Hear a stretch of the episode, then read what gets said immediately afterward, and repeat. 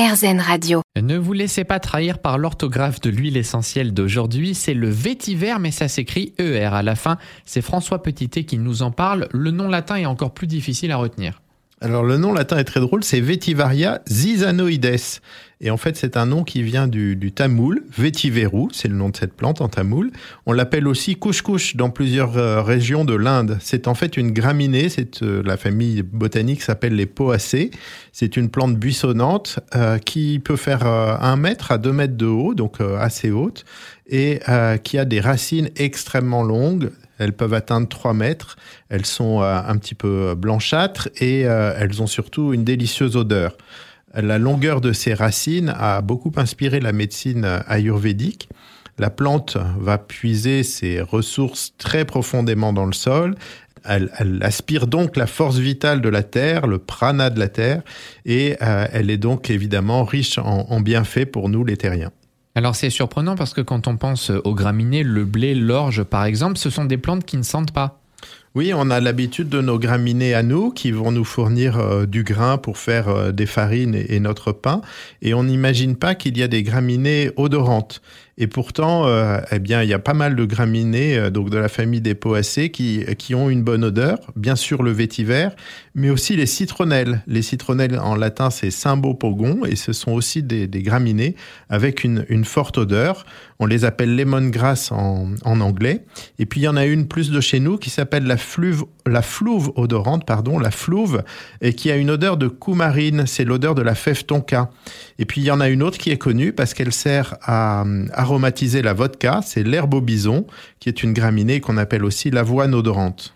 L'agence de voyage Airzen Radio va vous emmener sur la route du vétiver. Et alors là, on va aller très loin. Inde, Sri Lanka, Malaisie, Madagascar ou Réunion. Oui, c'est une euh, graminée qui pousse dans les climats tropicaux. Euh, traditionnellement en Inde, le Sri Lanka est aussi un gros producteur, la Malaisie, l'Indonésie. Et puis, il y a de grosses cultures à Madagascar et à la Réunion. Et les huiles essentielles que nous avons euh, à disposition en France viennent souvent de la Réunion et de Madagascar. La récolte est, assez compliquée parce que c'est la racine qui est distillée et cette racine est très profonde, elle mesure 2 euh, à 3 mètres dans le sol. Donc pour récolter les racines, il faut creuser beaucoup et déterrer, c'est un travail euh, très fatigant. Euh, la récolte se fait sur les pieds d'un an à un an et demi, c'est là que les, les, racines ont été suffisamment développées et il va falloir distiller. Et contrairement à beaucoup de plantes, on ne distille pas la plante fraîche, on fait sécher au préalable un petit peu les racines. C'est une huile essentielle qui va se différencier un peu des autres par sa texture, sa couleur et son odeur. Alors c'est une huile qui est euh, très épaisse, qui a une odeur très sombre, très foncée. Et l'odeur est caractéristique. C'est une huile de racine et souvent dans les huiles de racine, on a une odeur un peu terreuse. C'est le cas du, du vétiver. C'est une odeur qui est très prenante.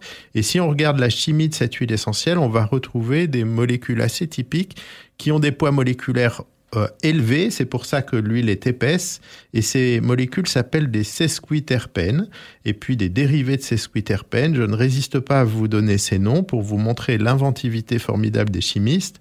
Donc euh, ils ont nommé les, dérivés euh, présents dans le vétiver, le vétivène, le vétivénol, le vétivénone, et pourquoi pas aussi l'acide zizanoïque. Donc voilà, on peut voyager aussi avec ces noms chimiques, mais ce sont des substances assez typiques de l'huile essentielle de vétiver.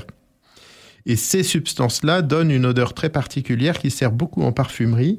C'est la note fougère en parfumerie et qu'on va retrouver dans beaucoup de parfums, euh, notamment des parfums masculins et des après-rasages. Il suffit de vous citer certains noms, Vétiver de Guerlain, Bel Ami euh, d'Hermès, euh, Gentleman de Givenchy, Kouros, Yves Saint Laurent, etc.